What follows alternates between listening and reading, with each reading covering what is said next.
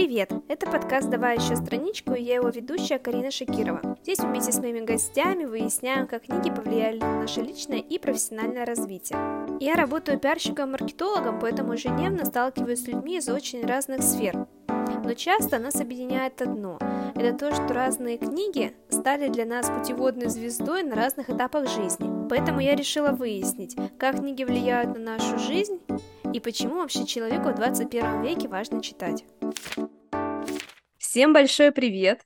У нас с вами новый выпуск подкаста, и сегодня у меня в гостях бренд-дизайнер, неймер и преподаватель факультета журналистики Элина Аранбицкая. Элина, привет! Я очень рада тебя пригласить в новый выпуск своего подкаста. Привет, привет! И я тоже очень рада быть здесь. Элина, расскажи немножечко про себя, чем ты занимаешься, потому что сегодня у нас э, выпуск про нейминги и вообще какую ты экспертизу имеешь в этом направлении. Я разрабатываю фирменный стиль для брендов, и туда в том числе входят на название, логотип, и затем фирменный стиль уже полный, такая айдентика, э, какие-то детали, носители, с помощью которых можно распознать тот или иной бренд. Также я еще преподаю на факультете журналистики основы дизайна, рассказываю ребятам о том, о чем на других журфаках, возможно, им не рассказывают.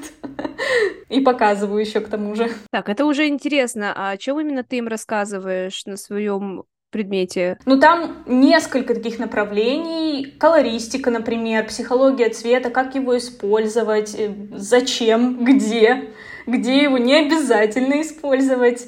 Э, шрифты, авторское право, разбираем на разное творчество с ними, практикуемся, учу их создавать презентации, потому что часто и в рамках учебы, и за ней, э, в нее им это помогает эти знания, и они просто необходимы, насколько показывает наша практика и то, как у них выглядят эти презентации до нашего курса. А затем мы с ними разбираем программы. У меня дисциплина называется программное обеспечение журналистской деятельности. И мы с ними вот, собственно, изучаем Photoshop, еще дополнительная программа, приложения для телефона. Ну, такой достаточно обширный получается курс. Ну, в общем, я думаю, что журналисты с вашего факультета выходят максимально разнопланово наполнены инструментарием и могут как остаться в журналистике, так уйти в маркетинг. И, в общем, мне кажется, ты тоже этому яркий пример, что можно из одной сферы так чуть-чуть перетечь в другую и хорошо в этом, в принципе, работать, существовать и любить это дело. Да, это правда. Я часто об этом говорю нашим студентам, о том, что вообще не обязательно затем становиться журналистом, работать по профессии, компетенции пригодятся практически в любой сфере, где что-то есть про контент, в том числе и дизайн. Но я их, конечно, яро туда не приглашаю, но все равно приятно, когда люди интересуются более глубокими вещами, чем программа. Кстати, по поводу неймов я еще забыла сказать, я еще сама выпускница факультета журналистики, то есть я квалифицированный журналист, поэтому для меня сфера нейминга, она ко мне пришла гораздо позже, чем дизайн как таковой, она очень мне близка. Я обожаю слово, я обожаю работать с ним. И у меня такое чувство эйфории, когда я разрабатываю название, и затем оно живет, люди его произносят. И вот так же, собственно, и с книгами. Это очень интересная тема, на которую мы с тобой сегодня будем говорить. Ну вот как раз-таки мы так сейчас плавно перетечем к теме нашего разговора. И а, тема нашего подкаста сегодняшнего это как название книг влияют на восприятие, на их дальнейшие продажи. И вот а, по твоему мнению, насколько действительно важно название, или если книга хорошая, ну, то есть это, не знаю, хорошо распиарили, то все равно как ее, то есть все равно какое у нее название, ее и так будут читать, покупать, то есть вот с твоей профессиональной точки зрения влияет ли название книги реально на ее дальнейшее продвижение?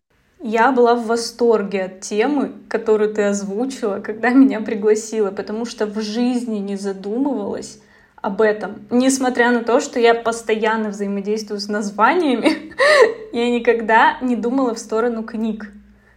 И меня, я так кайфанула, когда начала изучать все это, анализировать и думать.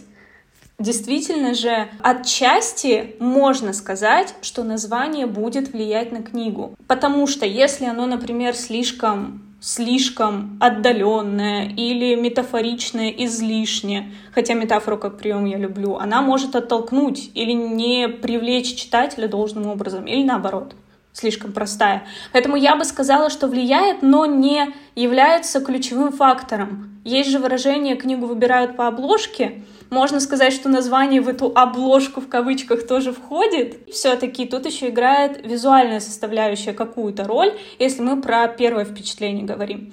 Но мне кажется, что любому автору будет приятно и важно чтобы его книгу хотели произносить. Ну вот я имею в виду название книги хотели произносить, когда они говорят. Поэтому если она какая-то поверхностная, оно, название какое-то поверхностное, или наоборот, слишком сложное, из 15 слов, которые никто не выговорит, то его произносить не будут, либо будут сокращать что тоже нехорошо, если автор вкладывал определенный смысл в какую-то фразу. Вот поэтому да, да, я думаю, что если название хорошее отчасти, оно привлечет человека, в том числе, особенно если это какая-то игра слов, или она откликается ему и отражает смысл, э, но не является чем-то главным. Хотя поразбирать очень интересно вот этот вопрос. Дальше мы с тобой, я думаю, придем к какому-то окончательному выводу. Еще ты спрашивала про то, что если книга действительно хорошая и классная, будет ли она продвигаться, если у нее плохое название? Мне кажется, что будет. Потому что содержание часто говорит само за себя. Вопрос, в каком виде она будет продвигаться будут ли ее называть, а вдруг это какое-то э, кринжовенькое название, которое кто-то про... А вдруг это 18 плюс название, а книга, например, вообще не про это, тогда дети и целевая аудитория этой книги название произносить будет со смущением или не будет вообще, просто показывать. Вот я тут такую классную книгу, я тебе ее скину. Так что вот об этом, конечно, нужно думать как и в любом продвижении, любого, что бренда, что книги, книга тоже отчасти бренд, что себя.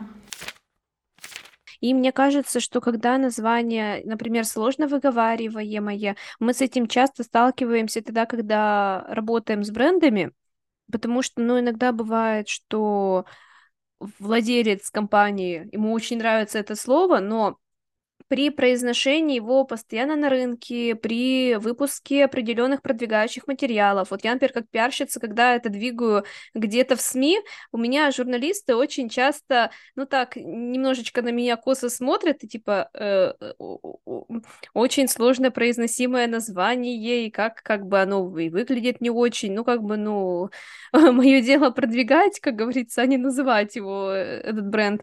Поэтому мне кажется, что с книгами это тоже работает, потому потому что когда книга имеет какое-то очень специфичное название и при этом совершенно не совпадает с внутрянкой, на это можно классно хайпануть, и как раз-таки мы об этом поговорим, про то, что как можно хайпиться на названиях, но одним хайпом един не будешь, и, э, конечно, люди пойдут читать книгу, про которую, например, кто-то из книжных блогеров, крупных книжных блогеров сказал, что это фу и кринж, но как бы э, это будет на плаву определенный период времени. Дальше-то что с этим делать? И как бы, если, например, автор напишет хорошую уже книгу, не кринжовую, а его понял как автора кринжа, книги, которая не то что неинтересна, а как бы вот абсолютно другое в ней закон. Короче, э, можно об этом разглагольствовать, сколько влезет, но мне кажется, что название книги это действительно важный момент, и вот как раз-таки мы сейчас плавно перейдем к такой небольшой, небольшому разбору названий книг, которых э, мы с Линой отобрали. Они очень разноплановые. Есть книги, которые касаются саморазвития, есть э, художественная литература, есть классика, есть, конечно же, Young Adult и немножечко хайпа и кринжа. Э, я предлагаю начать э, с книг по саморазвитию, самопознанию и практическим навыкам. И первое у нас в нашем списке — это очень такая распиаренная, популярная, но не в плохом смысле распиаренная, потому что я, как читатель и обожатель этой книги, скажу, что книга класс. Ее название «К себе нежно», автор у нее Ольга Примаченко. Расскажи, Лина, как ты считаешь, вот книга это действительно она такая направлена на женщин, э, как вот это вот как название действительно отражает эту книгу. Мне было интересно, и когда я увидела действительно, что изначально, как я понимаю, название так и планировалось, меня это просто покорило в самое сердце. Я считаю, что это очень удачное, э, очень правильное с точки зрения выделения главного из книги. В том числе Здесь же не только про какую-то основную мысль, здесь не выделяется что-то одно. Э, достаточно классно подобрана метафора, которая сто процентов привлечет целевую аудиторию, которую хотел привлечь автор. Э, здесь сразу понятно, о чем говорится в книге. То есть я даже когда ее не читала, я сразу поняла, что это для меня, если я там хочу то-то, то-то, то-то. Здесь еще необычный прием привязки к читателю с помощью вот этих местоимений себе, себя. Э, то есть ты как будто бы читаешь про себя изначально. Вот это слово настраивает на то, что ты находишься очень близко с автором ты сидишь как, как с подругой. Э, там же, насколько я помню, она делится личным опытом, и, может быть, я ошибаюсь, там от первого лица повествование идет. Да, да, да. То есть Ольга, она на своих примерах рассказывает, как вот этот вот э, принцип э, су- существования с самим собой и нежного отношения к себе, но не эгоистичного, а именно, что ты выбираешь себя, но не со стороны эгоизма, а со стороны того, что тебе удобно. И она это рассказывает от себя, про себя, но с ориентацией ориентация на своих читательниц. То есть, как правило, все равно же женская аудитория. То есть не зря же там и книга даже оформлена в таких нежно-розовых цветах. Обожаю вообще, какая она на ощупь. Ой. Я фанат. Классно. Действительно, вот смотри, здесь к себе нежно, она рассказывает про свой опыт, то есть фактически о том, как она научилась к себе относиться, и в то же время мы, когда читаем, мы видим здесь проекцию на себя, к себе, обо мне, то есть она расскажет, как я могу к себе относиться. Вот. И мне еще нравится, есть определенная типология названий в книгах. Мы когда дальше будем разбирать следующее, я тоже буду озвучивать, какая это техника и так далее. Здесь метафора на атмосферу книги. И вот это один из моих любимых приемов, когда ты читаешь, оно еще такое плавное, нежно, слово к себе, очень много мягких звуков. Это все создает определенный тон самого-самого первого, вот, вот, вот, буквально с названия. Это тот случай, когда действительно название будет хорошо работать на книгу, и мы это, мы в этом убеждаемся, мы это видим. Еще одна такая книга, которую обязательно точно надо разобрать в сфере саморазвития, и это очень нужная для нас э, таких практиков, которые работают со словом. Это знаменитая, мне кажется, начиная с 2018 года книга, ну, на нашем на российском рынке, которую написали Максим Ильяхов и Людмила Сарычева. Это «Пиши, сокращай». Кто ее не знает, мне кажется, ее знают, ну, как бы в общем, процентов 80 аудитории когда-нибудь это название дослышали. И вот со стороны э, не эксперта по неймингу, но как э, человек, который эту книгу читал, э, для меня она вызывала такие, ну, впечатления. В общем, название ее, как я считаю, оно очень прямо четко попадает в цель, потому что оно, опять же, обращено на человека, и ты сразу же понимаешь, что от тебя, то есть какой результат ты получишь от этой книги, что ты научишься писать, сокращая и получая какой-то эффект от этого. Сто процентов это еще создается в том числе благодаря вот этому повелительному какому-то обращению, повелительным глаголам «пиши, сокращай». То есть тебе сразу призывают к определенному действию с первых э, строчек, с, с, буквально с обложки. И получается, что ты, когда открываешь книгу, ты сразу понимаешь, что тебе нужно настроиться на определенную активность, на действие. Тебе сейчас будут, э, если в первом случае мы говорим про атмосферу, то здесь скорее вопрос про совершенно другие действия. Здесь про мотивацию, здесь про четкую инструкцию, скорее всего э, и так далее. То есть здесь четко, и мне очень нравится сочетание слов. Это же не устойчивое какое-то словосочетание, это не фразеологизм или что-то подобное. То есть люди действительно взяли два крутых, кратких, коротких слова, которые вместе звучат практически как бренд э, и полностью отражают все, что находится в книге. Звуки здесь тоже сочетаются. Вот это э, шаща, например, на концах создает даже какую-то, не рифму в буквальном, конечно, э, смысле, но звучит это потрясающе. И произносить это, конечно, очень комфортно. Ну и, собственно, ни капли не противоречит тому, что внутри.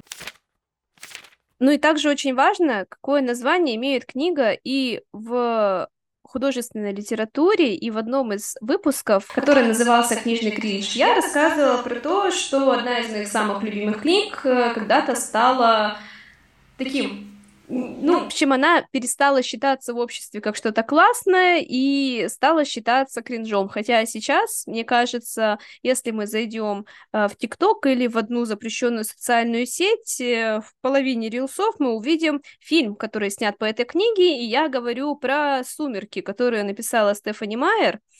Вот э, как ты считаешь, э, название этой книги, оно реально отражает то, что описано в книге, и как оно вообще влияет на восприятие аудитории того, что там написано? Ну, сейчас давай мы поговорим про первую часть, потому что дальше там про сагу там и так далее, ну, в смысле, следующая часть. Вот первая часть, которая называется «Сумерки». Интересно, конечно. мы подобрали вариант сюда, но своеобразно, своеобразно. Я специально даже не постеснялась и до этого, до нашего с тобой созвона, загуглила, как люди трактуют вообще название этой книги. Ну, потому что переведено оно успешно, дословно фактически. И интересную мысль прочитала, что вот как атмосфера передана в этом, в принципе, что в фильме, что в книге. Первое, то есть связь с атмосферой в этом названии. И второе, это вот, собственно, тематика вампиров и так далее. Тоже какие-то определенные сумерки сгущаются, вот эта вот вся история. Ну, здесь что можно сказать? Если бы мы придумывали подобное название сейчас, а не несколько лет назад, скорее всего, оно бы э, так успешно не выглядело. Оно слишком слишком простое. Но несколько лет назад переизбытка в каких-то метафоричных, глубоких названиях, возможно, не было среди современной литературы. И «Сумерки» являлись, ну, в чем-то очень даже инноваторскими. Нет такого сочетания очень инноваторскими.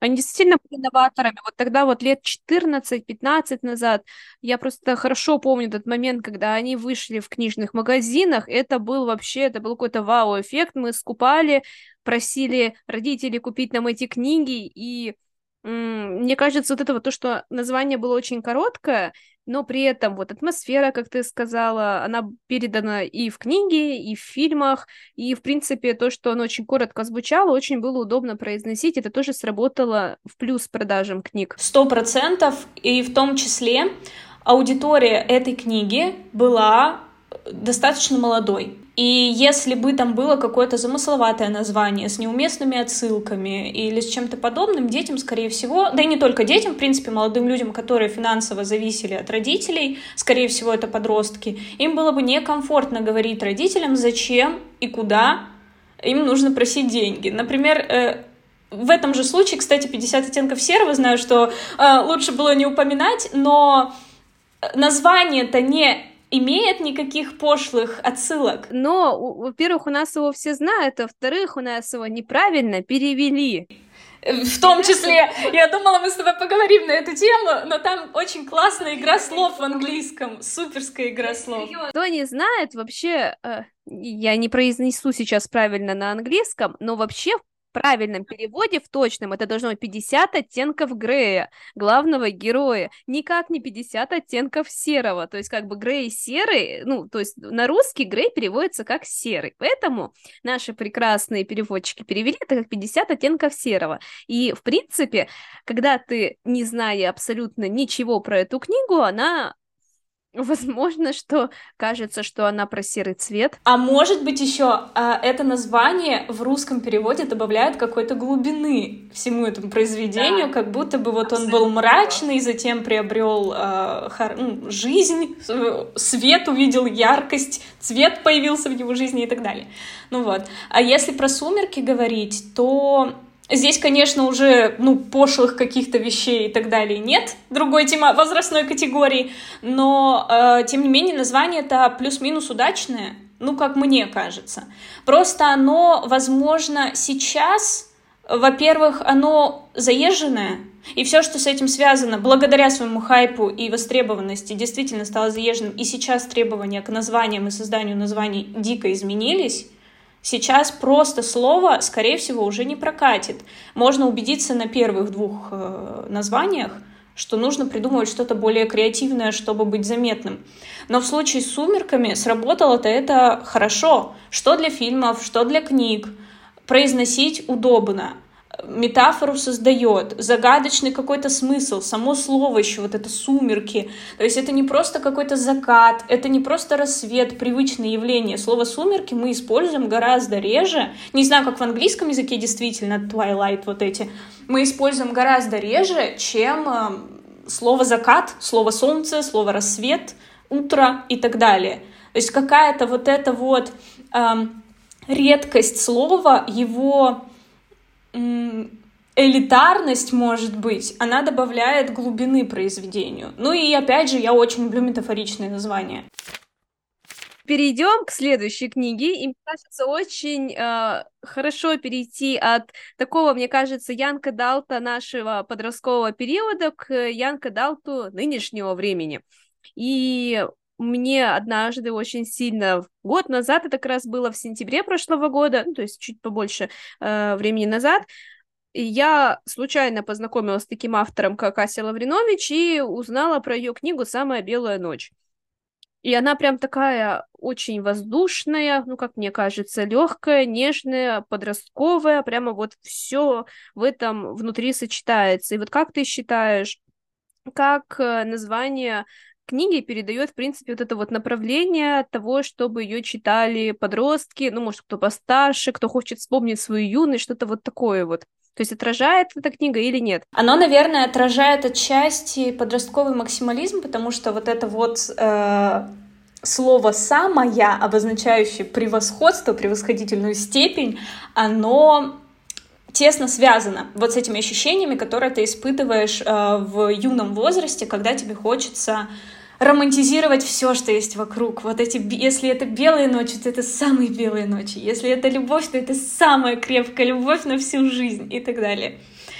А, но в то же время, вот, например, мне, ну, я и не целевая аудитория, скорее всего, э, этой книги, Правда, когда я ее почитала, я очаровалась. Я вспомнила свои юные годы, когда я фанатела тоже от какого-то автора, не помню, как ее зовут. У меня дома стоит 4 или 5 книг, сборников каких-то детских, не детских, подростковых именно рассказов про любовь, про отношения, про становление. И мне стало так классно, мне понравился язык, мне понравилось, что он достаточно не поверхностное, что ли, не увидела ничего негативного, и мне показалось, что это название сюда подходит. Однако она может проиграть, если человек не знает автора и не знает о чем. Если прочитать аннотацию, сто процентов захочется читать дальше. Если прочитать только название, э, может оттолкнуть вот это вот утрирование, что самое белое. Причем я не сразу поняла отсылку к Петербургу, но когда э, поняла, меня прям покорило в самое сердце.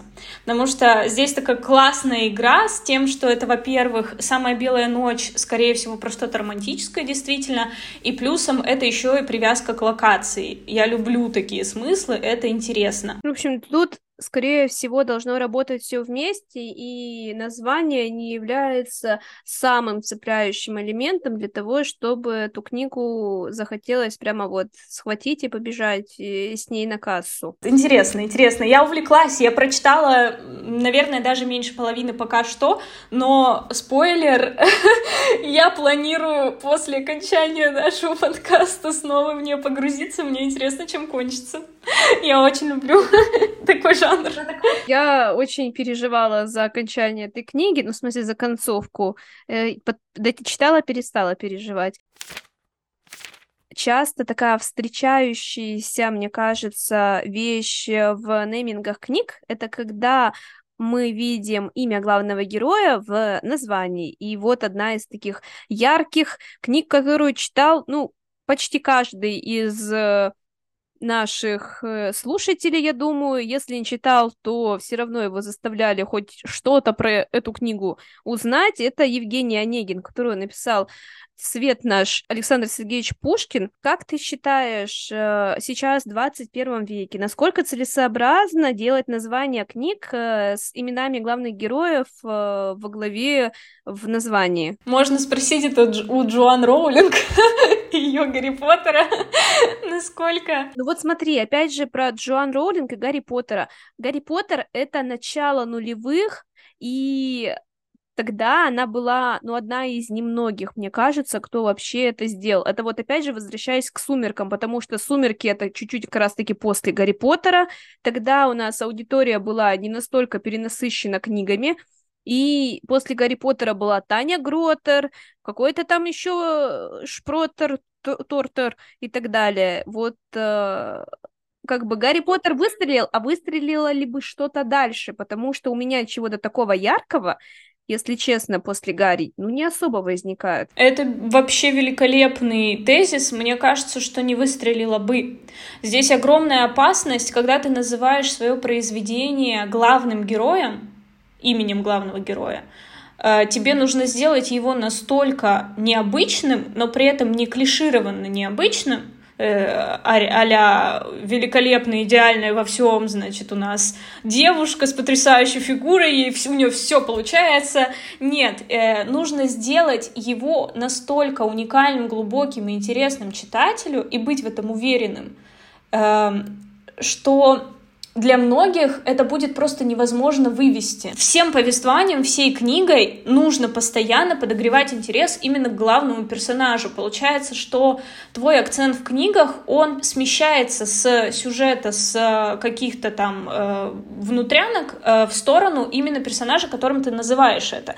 Это в случае с Гарри Поттером вообще очень классно сработало, потому что и он уникальный, и действительно повествование начинается с него, но и атмосфера-то вся вокруг, тоже, несмотря на то, что она как-то связана с ним, была прописана идеально. Ну, я вообще считаю, что «Гарри Поттер» ну, действительно одна из э, лучших книг, которые созданы вот э, где создана Вселенная. Но мы не его обсуждаем, конечно, но все равно скажем. Но все равно он лучший. Действительно, действительно. И там никакое иное название, честно, я не представляю. Тем более там есть вот это «и», и оно добавляет какой-то глубины еще и плюсом к атмосфере. А, Евгений Онегин — это безу безупречная наша, как бы безукоризненная, всем известная классика. Там тоже это работало. Там плюс это было всегда... Это, это вообще какой-то тренд того времени у нас, что там э, какая-нибудь условно Джейн Эйр из классики, госпожа Бавари тоже. Обломов. Обломов, если брать э, русскую классику. Действительно, берешь персонажа, пишешь о нем книгу и называешь. Сейчас читатель избалован настолько, что ему нужно помимо главного героя он избалован уникальными героями, он избалован мудрыми какими-то мыслями. То есть, если герой лежит на диване, как Обломов, и постоянно философствует, нам этого мало. Скорее всего, мы бы обратили внимание там на э, его друга, который где-то э, на движе постоянно, вот, и на его рассуждения, а не на Обломова. И все бы спорили, а почему в честь него названа там книга, например? Кто он? а может быть про друзей, может быть дружбу разобрать и так далее. А, так что ты абсолютно права, сейчас брать только героя и называть им какую-то литературу, скорее всего, маловато. Я не отрицаю и не исключаю того, что через пять лет мы убедимся в обратном, и появится еще какое-то произведение, у которого главный герой в названии, но оно выстрелит не меньше, может быть, чуть поменьше, чем Гарри Поттер, вот, и создаст новую вселенную. Но, но если это не э, акцент на какое-то величие и есть цель действительно продвинуться, и если у тебя уже не многомиллионная аудитория, за счет чего, не знаю, или ты до этого написал очень много книг, э, которые были востребованы, или ты, допустим, известный блогер, обозреватель, тогда да, как бы ты ни назвал книгу, у тебя все равно будет аудитория, которая уже ее продвинет.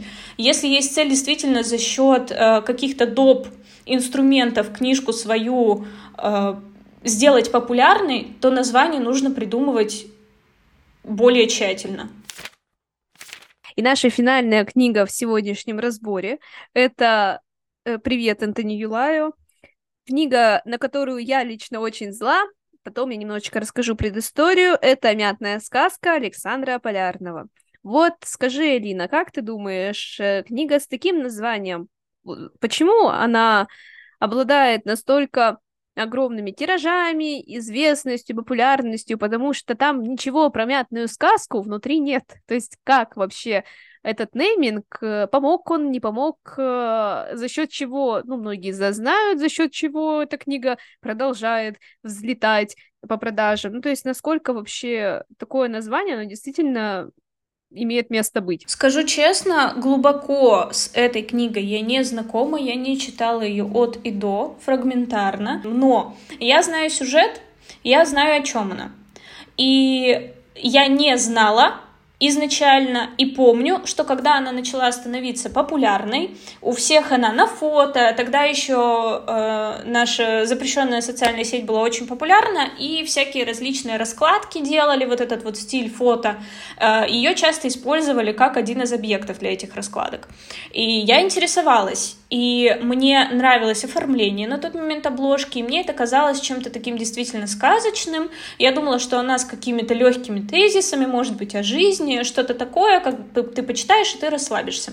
Когда я аннотацию прочитала, я, мягко сказать, удивилась, потому что мне показалось это немного недобросовестным, немного даже нечеловеческим способом привлечь внимание к книге, потому что в книге поднимаются, как я понимаю, действительно непростые темы для многих людей, тема. И хорошо ли это, называть всю эту историю сказкой? Можно сказать действительно, что это такая игра на смыслах, да, э, возможно, возможно, в это что-то вложено, э, прием контраста такой своеобразный. То есть с помощью этого названия человек не отсылает нас к атмосфере, в отличие от предыдущих э, способов названия. Он скорее наоборот – он как будто бы в купол э, облачает все, что внутри. Большой вопрос, скорее всего, название вот в этом случае сыграло в продвижении. Вопрос в том, э, испытывали ли люди положительные чувства, когда, не зная содержания, они начинали читать и погружаться в то, что внутри. Нет, я могу сказать по себе. Я в юности купилась на это название, а, расскажу свою маленькую историю, почему я очень э, с заточенным зубом на данную книгу. И на автора, я не знаю на кого, но, в общем, тогда мы сидели больше не в Нельзяграмме, а в ВК, то есть это еще те годы, ну, где-то, я не помню, в каком году вышла эта книга, но, короче, мне было лет 18, наверное, может быть, 17, может, неважно. И эта книга была везде, везде были эти цитаты, ты такой типа, о боже мой, мне точно надо это прочитать, это же про такой важный период, ну то есть как бы, про... наверное, это про меня. Я э, с дуру заказала эту книгу, то есть тогда не было никакого ни Озона, ни Валбериса, никаких э, этих онлайн-магазинов. Я ее заказала, заплатила деньги, что вы думаете, книга мне не пришла. Поэтому я не могу сказать, что я очень по-доброму отношусь к добросовестности всего вот этого вот, э, не знаю, как это правильно назвать, издатель. Ну, то есть тогда еще э, книга не была под каким-то издательством крупным, э, тогда она просто печаталась, и они все время просили донаты, поскиньте денег нам, чтобы мы смогли там заниматься продвижением, и я не буду, вот я просто очень хорошо помню то, на чем они играли, вот это вот что сделает собой автор, если э, не подпишется какое-то количество человек в группу, книжки не продадутся, то есть как бы там прям вообще такая игра была на эмоциях, что у подростков и у тех людей, которые чуть-чуть постарше, это хорошо срабатывает, то есть это прям триггерило. Добросовестностью здесь не пахнет, так же, как и название книги абсолютно не отражает то, что там внутри, то есть я когда, я все равно ее прочитала, я нашла ее в онлайне, и я была разочарована абсолютно, то есть я как читатель читатель, э, еще до всякого там книжного блогерства и так далее, я была реально разочарована, не знаю, как другие читатели. Если вдруг вы читали эту книгу, обязательно поделитесь в телеграм-канале, давай еще страничку почита... по, это, порассуждаем на эту тему вообще. Я бы не сказала, что само название плохое. Просто в сочетании именно с этим содержанием оно плохое. Словосочетание «мятная сказка» Э, звучит великолепно. Есть привязка к, например, цвету, вкусовым и э, обонятельным каким-то ощущениям. То есть, когда мы задействуем несколько органов чувств у человека, мы действительно можем очень успешно продвигаться. Он сразу начинает что-то чувствовать, даже когда видит название. Плюс это классный брендинг мог бы быть и продвижение книги через определенный цвет, через вкус, через ощущения. Я сразу представляю, как книги в корзиночке, в мешочке прикладывают мяту, например, а внутри какая-нибудь классная история. Вот. И через аромат, через какое-то вот это вот ощущение можно было бы сделать классный маркетинговый ход. Однако, однако, как вот ты сказала, я не знаю, может быть, это же одна из самых противоречивых, наверное, книг э, за всю историю вот на, нашей литературы современной. Сколько вокруг нее было хайпа, что положительного, что негативного. Э, поэтому, наверное, наверное, есть люди, которым она действительно нравится. И мне было бы интересно почитать, почему и влияло ли название как-то на эту покупку. Э, но и было ли вот это ощущение контраста внутри. Потому что, ну, как мы поняли, у нас было. И меня это даже, у меня было удивление вместе с разочарованием. Потому что такого приема я не встречала до этого в книгах. Ну, именно в каких-то, мы про популярные говорим.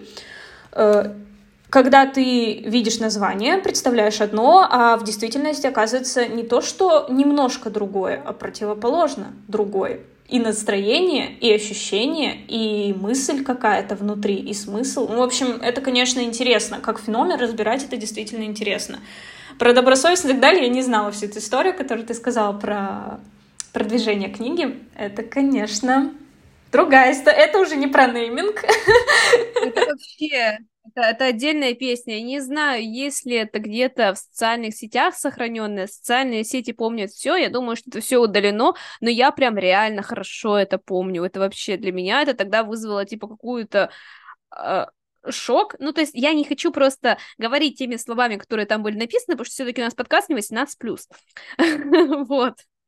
И я это вообще все к чему рассказала? А к тому, что такое волшебное название, которое как бы должно настраивать на какую-то прекрасную, даже если эта история не прекрасная, совсем не прекрасная, но на что-то такое, возможно, что поучительное, потому что у нас с самого детства идут ассоциации с словом сказка, что это не всегда прекрасное, но при этом что-то значимое, э, и Возможно, что успокаивающие, потому что нам сказки рассказывали родители на ночь. Здесь не то, что сказкой не особо пахнет, но это как бы вот, опять же, возможно, что э, название сработало на какие-то очень глубинные вещи, что слово сказка, это может быть тебя погрузит в детство, поэтому человек ее взял почитать из магазина. Интересно поразбирать это направление. Мы опять посвятили очень много времени Александру Полярному.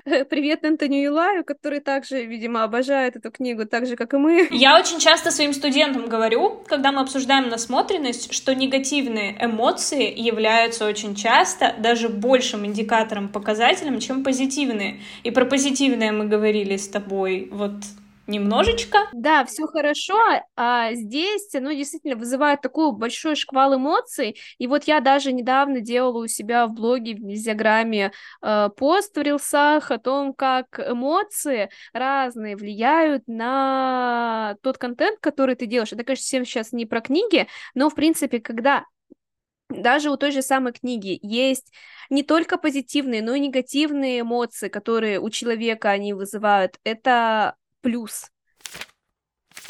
Скажи, пожалуйста, была ли у тебя когда-нибудь ситуация, что ты, приходя в книжный магазин, увидела книгу, тебе зацепило ее название, ты ее взяла и купила? Именно с книжными магазинами мне очень тяжело вспомнить что-то подобное, потому что в силу своей специальности я сейчас до сих пор переживаю небольшое выгорание относительно книг. А, нас было полное погружение в литературу в течение четырех лет, в художественную литературу, и я вот постепенно сейчас начинаю возвращаться к любви к чтению, а, во многом благодаря и тебе, в том числе, и тому, как завязывается наша а, и профессиональная и личная дружба.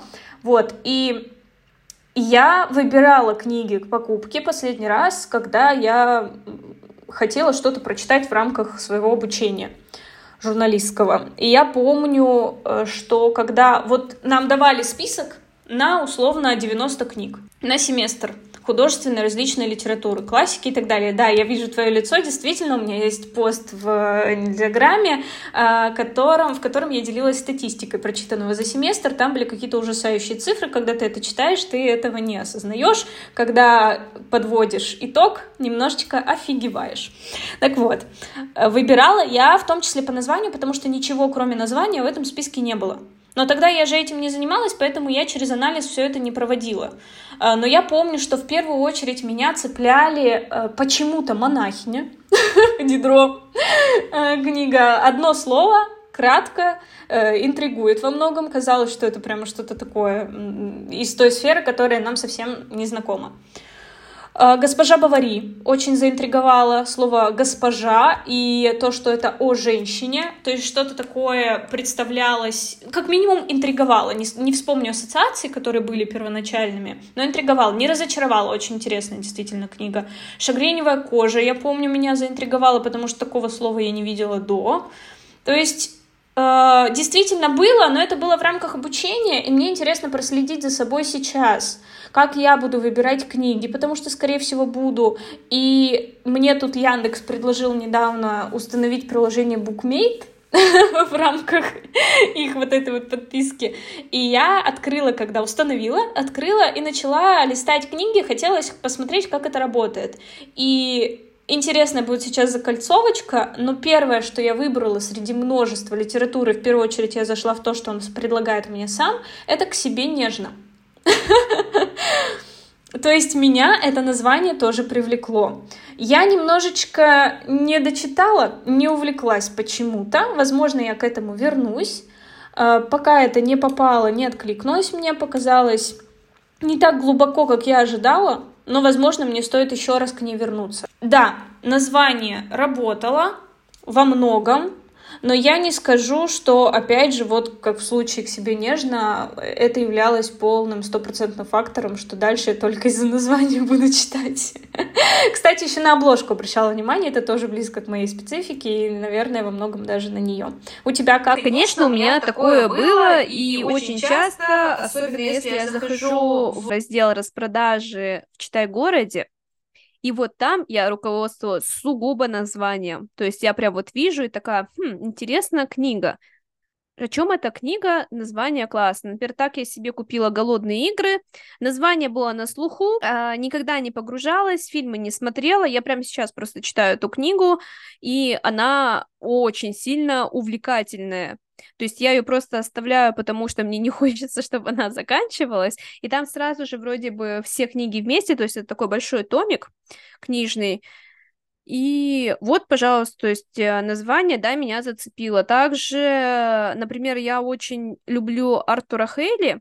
У него есть прекрасный роман «Аэропорт», «Отель», и недавно я листала «Лабиринт», обнаружила роман «Колеса», я не знаю, о чем он у меня все еще так же лежит, э, но вот, пожалуйста, очень сильно меня зацепило название. Я надеюсь, что это будет какой-нибудь типа чуть-чуть вестерн или что-то такое, может быть, 80-е, 70-е, может быть, 60-е годы описаны, э, когда люди часто ездили путешествовали на машинах. В общем, я не знаю, о чем эта книга пока что, я не помню аннотацию, но название меня реально зацепило, несмотря на то, что оно просто в одно слово но мне показалось, что это очень интересно. И снова хочется упомянуть вот эту фразу, книгу судят по обложке. Мы никогда в магазине или в онлайн, например, каком-то ресурсе не откроем и не начнем читать сразу, пока мы визуально не зацепимся. Ну, если мы до этого, конечно, не э, имели рекомендацию какую-то от кого-то это почитать. То есть при выборе мы выбираем глазами, мы не выбираем э, языком, ушами, не знаю, волосами, ногами, мы выбираем глазами, а глаза видят вот, и читают. Поэтому тут, конечно, да. Обложка в совокупности с названием будет иметь огромную роль, как и в брендинге, и в ну, создании бренда как такового будет играть роль вся визуальная коммуникация, которая создается. Мне хочется снова эту фразу сказать, что книги — это тоже бренд, о них тоже говорят, за них тоже цепляются, они тоже продвигают. В общем, это прямо отдельная сфера, в которую было очень приятно погрузиться при подготовке. У меня тут есть маленький-маленький конспектик, может быть, это действительно кому-то будет полезно, как можно вот что-то назвать. Главный герой, это мы уже обсудили, обсудили минусы, что не всегда это можно вывести, и не всегда герой будет достаточно уникальным и интересным. Дальше описание какого-либо предмета из э, книги. Очень классная техника. Тут, как пример, девушка с татуировкой дракона можно назвать. Вот, то есть ты берешь какую-то исключительную деталь из книги и делаешь на ней акцент, и у читателя сразу появляется повышенное внимание именно к этой детали. Это классно. А, дальше место или время, ну это такая привязка к чему-то. Можно, конечно, сюда самую белую ночь при как-то привнести, отнести, но скорее здесь вот вечера на хуторе близ Диканьки, например, или палата номер 6, то есть конкретно указание на определенную локацию. Вопрос, кстати, о том, будет ли это работать сейчас, но может быть вполне, если это какое-то конкретное, известное среди современных э, читателей место. И еще две метафоры. Метафора на сюжет и метафора на атмосферу. На сюжет это что-то про какое-то противопос...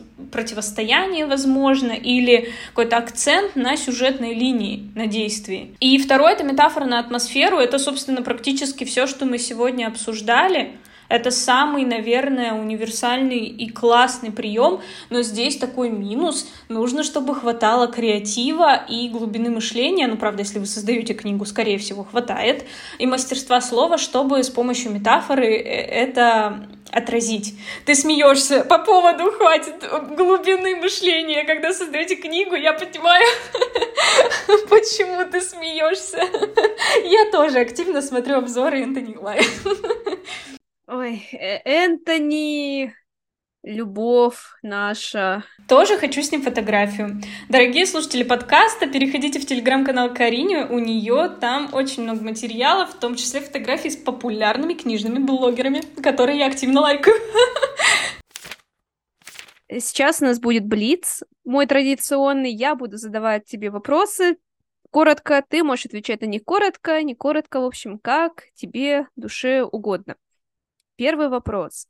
Есть ли книга, которую ты никому никогда не посоветуешь? Она описывает девушку, которая начинает страдать расстройством э, ну, шизофрении и как у нее развивается эта болезнь. Отвратительная книга, потому что она совершенно просто вот, я не побоюсь слова пошлая, и не в том смысле, что она про какие-то отношения — различные между людьми. Она действительно вся просто пошлая. Не бу- будем, кстати, без названия. Может быть, действительно кто-то узнает, и я не хочу делать ей лишнюю рекламу. Она, правда, отвратительная от и до. Все, что в ней описывается, все, что там есть, все, что касается самой болезни описания, все, что касается лечения, ощущения человека, это ужасно. Никогда вот нельзя, потому что у людей создается искаженное представление. А, это даже не романтизация, это просто какое-то извращение. Вот, от и до. И я не знаю, я вот не пожалела, конечно, что я это прочитала, потому что эмоции шока никогда не, пер... не передать словами, их тоже полезно испытывать, но не надо, не надо такое читать, надо читать, если уж поднимаете важные темы, то изучайте их и не относитесь к ним поверхностно, это все-таки не шутки. Вопрос номер два. Есть ли книга, которую ты бы хотела посоветовать всем в этом мире? Всем в этом мире собственную автобиографию, не мою, а их личную. Так, чтобы каждый, когда дожил до солидного возраста, мог о себе прочитать целый мемуар с его различными приключениями, чтобы прожили жизнь так, чтобы можно было целую книгу о вас написать. Ты, кстати, первый человек в моем подкасте, кто ответил на этот вопрос вот так, потому что, ну, обычно советуют книги. И завершающий вопрос нашего прекрасного выпуска. Если бы про твою жизнь написали книгу, то как бы она называлась? Это очень непростой вопрос. Обычно на разработку названия уходит до недели. Да, честно говоря, я даже не знаю. Я бы... Сейчас, э, конечно, будет шутка. Скорее всего, это было бы какое-то метафоричное название на что-то из самой книги. Когда она уже будет написана, тогда мы и посмотрим, что оттуда можно вытащить. Но я думаю, что можно было бы э, пошутить и просто назвать именем меня, как в случае с Гарри Поттером. И я была бы следующей, моя книга обо мне была бы следующей хайповой книгой после него. Хотелось бы, чтобы она была не менее успешной. Вот, но пока придумать тяжело, тяжело. Непростые вопросики ты задаешь. Ну вот так вот. Но видишь, ты как раз говорила о том, что, наверное, через несколько лет мы увидим, э, скорее всего, на рынке книгу с э, именем персонажа в названии этого прекрасного произведения. Кто знает, может быть, потом мы увидим книгу Элина. Это все о личном бренде. Да, да, да. Кстати, мне пришло в голову одно, пришло в голову одно название «Отличница, которая смогла». Потому что часто говорят, я хотела это сделать э, частью тезиса о себе, но для начала нужно смочь настолько, чтобы написать. Но мне хотелось и хочется до сих пор показать, что отличники не работают на троечников, уже этот тренд проходит. Троечники, я вас не гашу, вы супер умнички, молодцы, давайте. Но отличников тоже хочется как-то поддержать, потому что часто синдром отличника является практически диагнозом. И очень тяжело из пятерок выбираться в умение делать ошибки. Ирина, большое спасибо за то, что ты пришла ко мне на подкаст. Мне кажется, это получился очень интересный выпуск, и он будет полезен и, в принципе, тем, кто работает с неймами, Поэтому маркетологи, SMM-щики, дизайнеры, бренд-маркетологи, не стесняйтесь, обязательно слушайте этот выпуск, потому что он будет полезен всем, кто работает с названиями. Мне было очень приятно прийти в качестве гостя. Это был вообще мой первый опыт в этой роли. Э, впечатление, конечно, супер классное. Хочется, чтобы это действительно было не только интересно, но и полезно. И помните, что название и дизайн — это не менее важные вещи, как и внутренний смысл и содержание.